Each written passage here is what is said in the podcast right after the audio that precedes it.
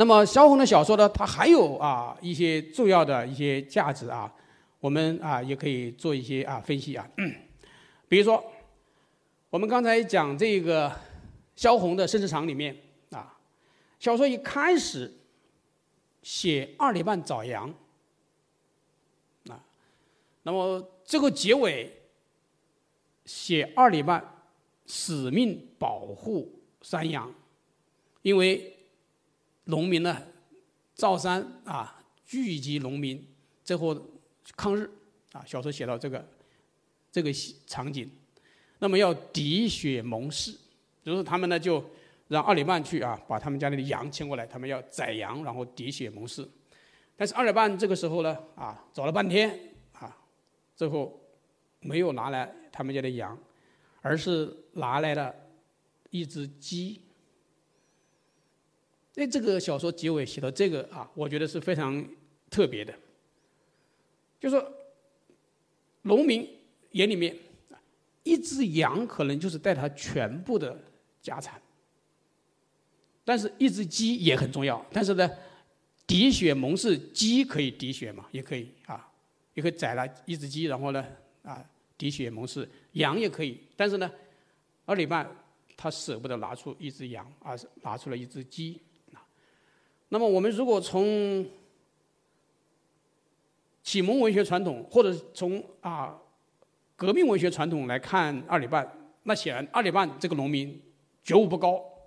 很自私啊，在这个抗战大义面前，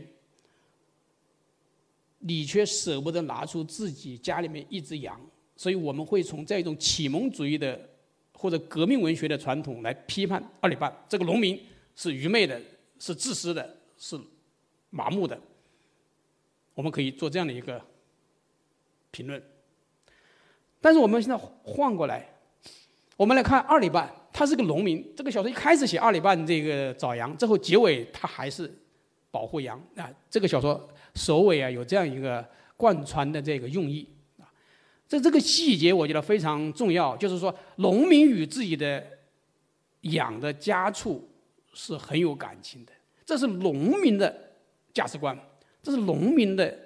举动，是农民的他们的审美方式。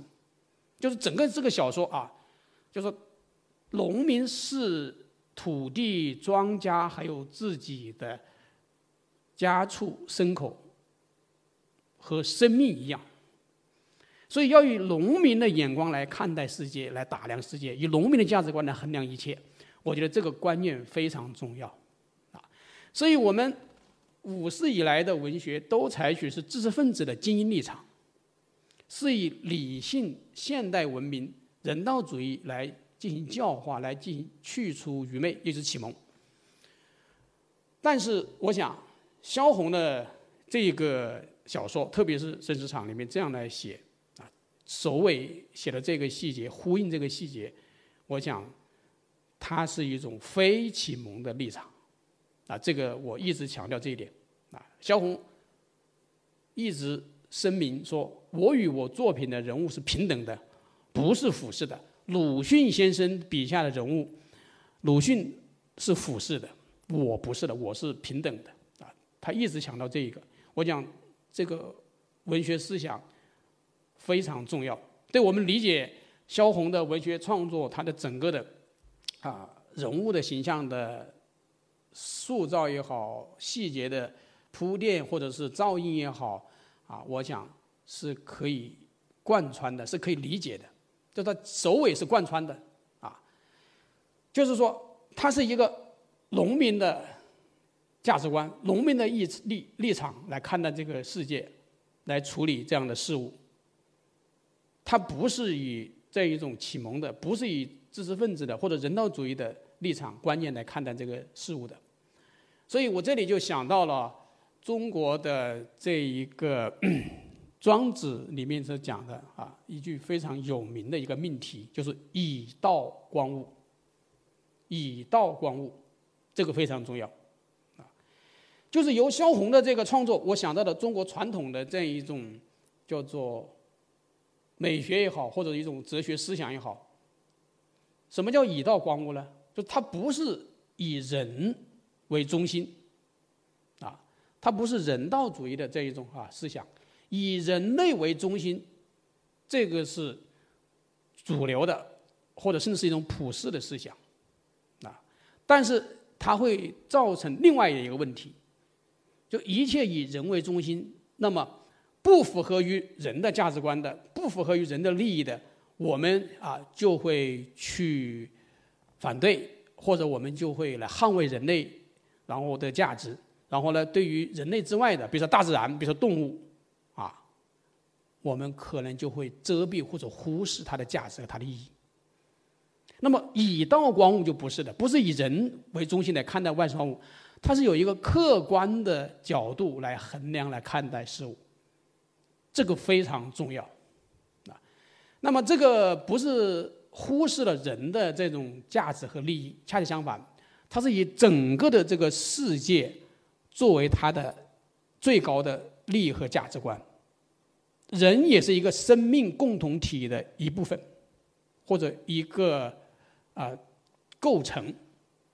就是它是以整个的生命共同体作为它的最高的利益，而不仅仅是人。那么我们讲植物，它也有生命。动物它也有生命，大自然它也有生命，所以我们应该倾听一下花开的声音，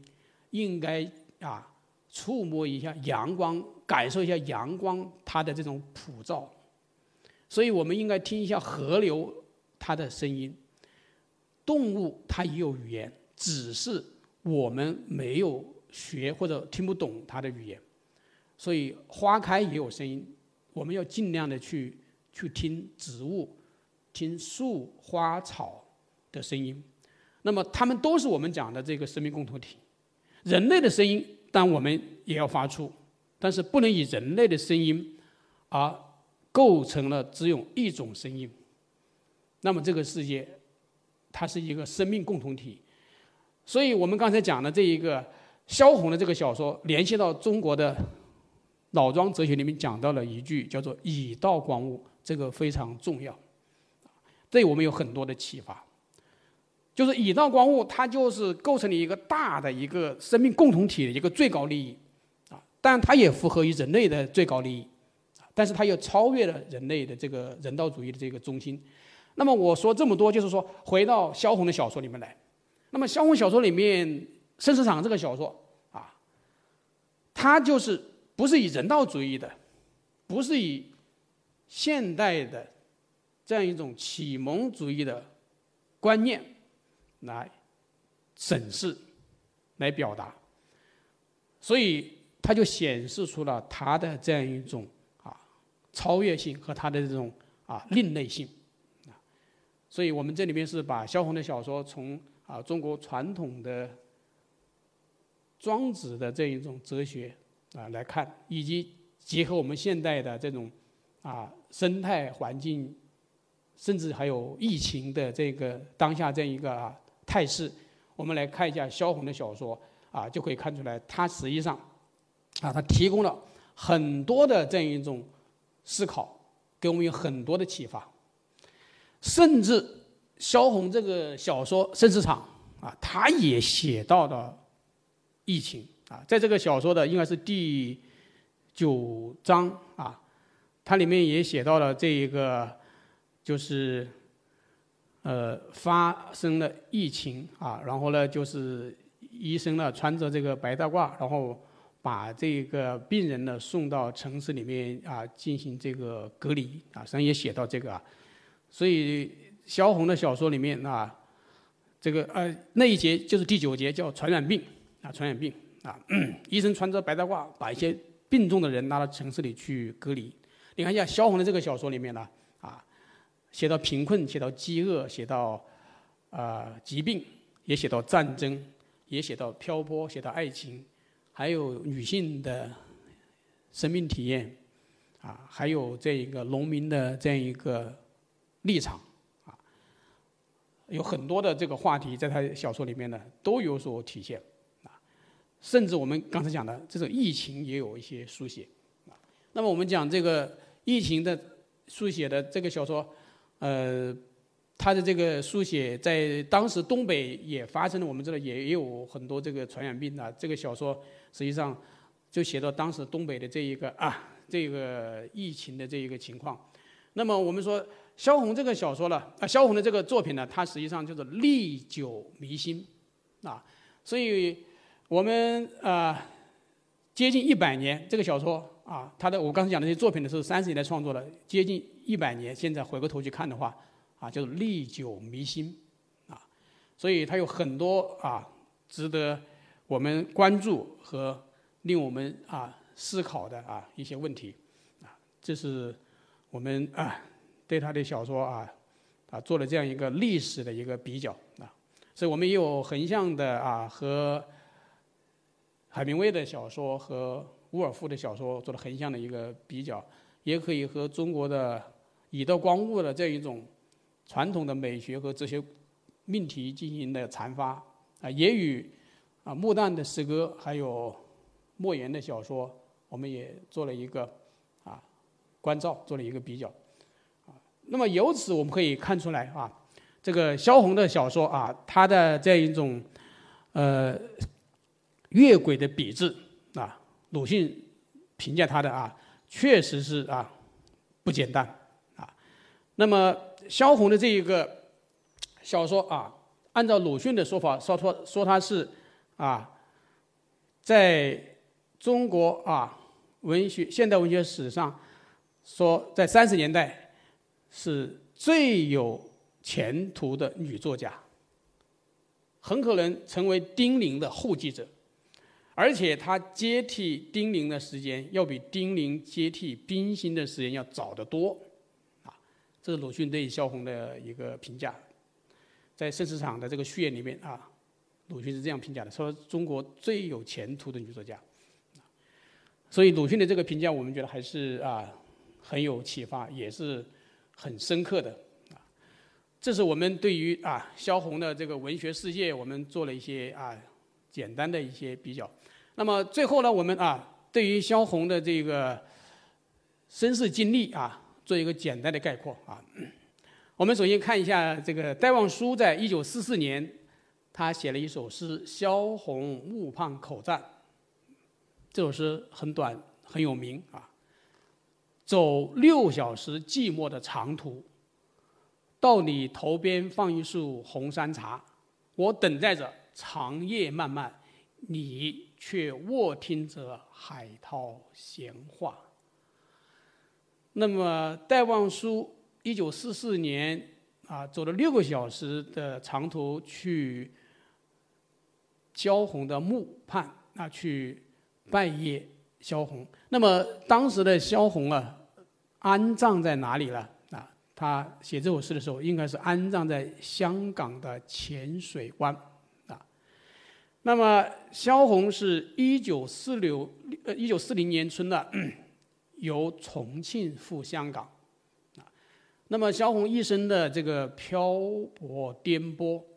啊，他是从东北从哈尔滨啊，然后去了北京，然后又到青岛，最后到上海，然后又又去了东京，啊，然后再一个就是啊，又啊去了这个武汉，去了临汾，去了西安，最后去了重庆，这个从重庆去香港，啊，他一生的辗转各地啊，颠簸。啊，奔波这个啊，到处啊飘零。那么在香港，他又饱受疾病的折磨。啊，一九四二年一月二十二日，萧红在香港病逝。那么萧萧红在香港去世呢，他的骨灰当时埋葬在两个地方，一个在香港的浅水湾，一个呢是在香港的盛世铁板女校。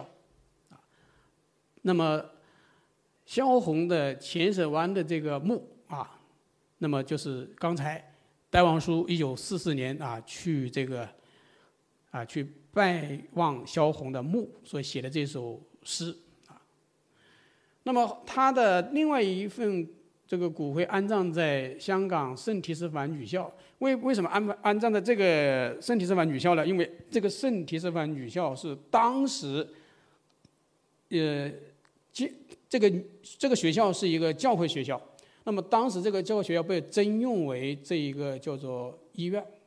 啊，因为日军呢轰炸香港，那么当时呢就这个学校啊就被征用为医院的临时作为医院，萧红在这个医院里面啊去世的，啊，所以是这个圣士提反女校，这个士提反是圣经里面的寻道者的首位。我最近在写一本书，叫做《显玉清传》。那么显玉清 在十四五岁的时候，就在香港圣提斯凡女校求学，啊，在那里读书。这个学校是一个教会学校，呃，所以对这个学校啊，我是有深刻的印象的。因为在十四五岁的时候，显玉清就立下了宏愿。说自己终身不嫁，献身于学术和教育事业。一个十四五岁的女孩子，她为什么立下这样的志愿？我研究显玉清，我就百思不得其解。因为她又没有恋爱受挫，她的人生还刚刚开始，她怎么就会这样的立下这样的志愿呢？后来我觉得，就是因为这个女校它是一个教会学校，圣体斯反是一个殉道者。啊所以她应该是受到这个圣体斯反，哎，这个的影响啊，就是他是受到这个啊基督教的这个熏陶和影响啊，所以显于清呢，就是立下这个志愿啊。那么萧红就是在这个四体反女校啊，当时征为一个抗战时期的一个医院啊，所以他在这里医院去世的。那么后来呃，这个埋葬的地点。这个骨灰埋葬的地点就找不到，所以他的骨灰只是在香港浅水湾那里那个墓啊是有的，因为有一个萧红之墓的木牌子，但是后来五十年代以后啊，这个木牌子也毁坏，这个墓啊也受到破坏，所以后来就是呃一九五七年啊，这个萧红的墓就由香港浅水湾迁到了广州银河公墓，一九五七年啊。所以现在萧红的墓在我们广州银河公墓啊，这是我啊做这样一个介绍。那么萧红一生啊啊饱尝艰辛啊颠沛流离，那我们说与这样一个动乱的时代、苦难的时代是有原因的啊。他在风雨飘零中饱受寂寞之苦，在苦难中挣扎抗争。但是萧红自己的性格啊，也有他的个性，也是因为性格造成了他的这样一种啊风雨飘零的人生啊，他短暂而这个飘零的人生呢，他的形成与他的这个性格也有一定的关系。那么萧红的性格呢，是什么样的性格呢？啊，我觉得可以用两个词来概括，一个词就是他是比较的敏感。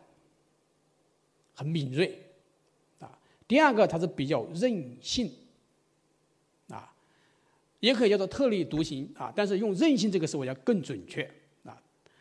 就是因为他很任性啊，所以呢，他有些方面都形成了一些叫做矛盾性的东西，啊，就像他的作品一样，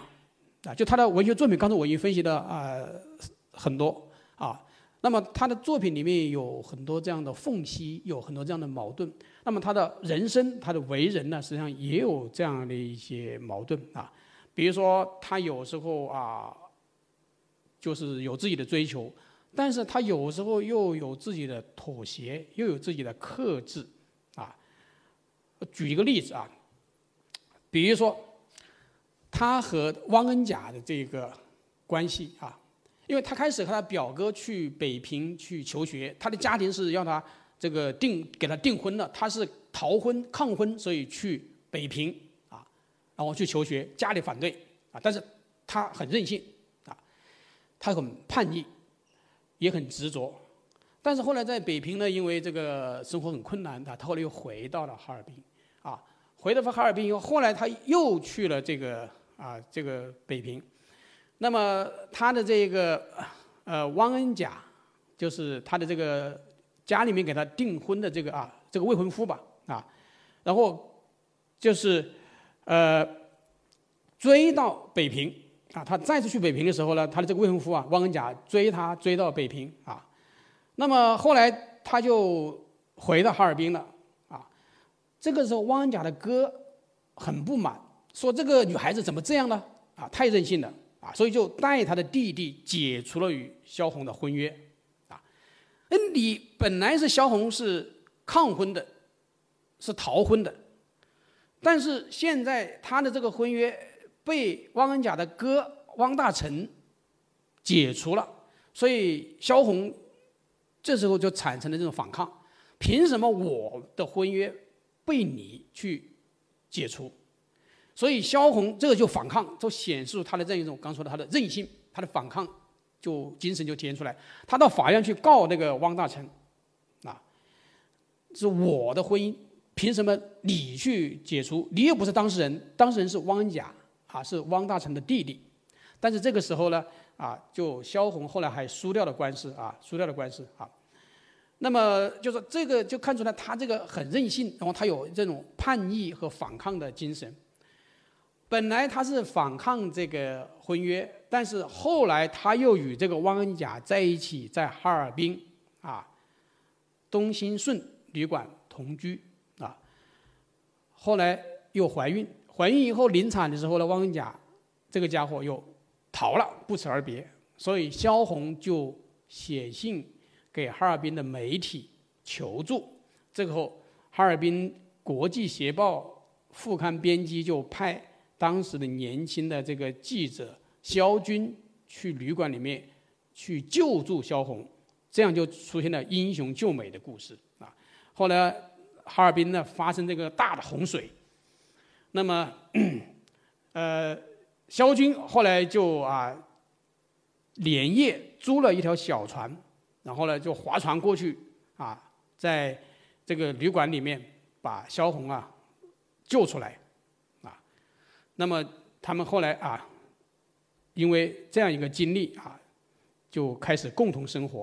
啊，那么就是萧红的这样一个就是说，呃。情爱的故事啊，他这个经历啊，啊，我们看出来，就萧红她比较任性，然后呢，她有叛逆，也有反抗精神啊。这是萧红的性格啊，她造成了她的这种啊人生啊，比如她的婚姻、她的恋爱啊，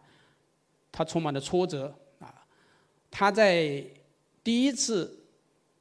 要临产的时候，身边的男人是萧军。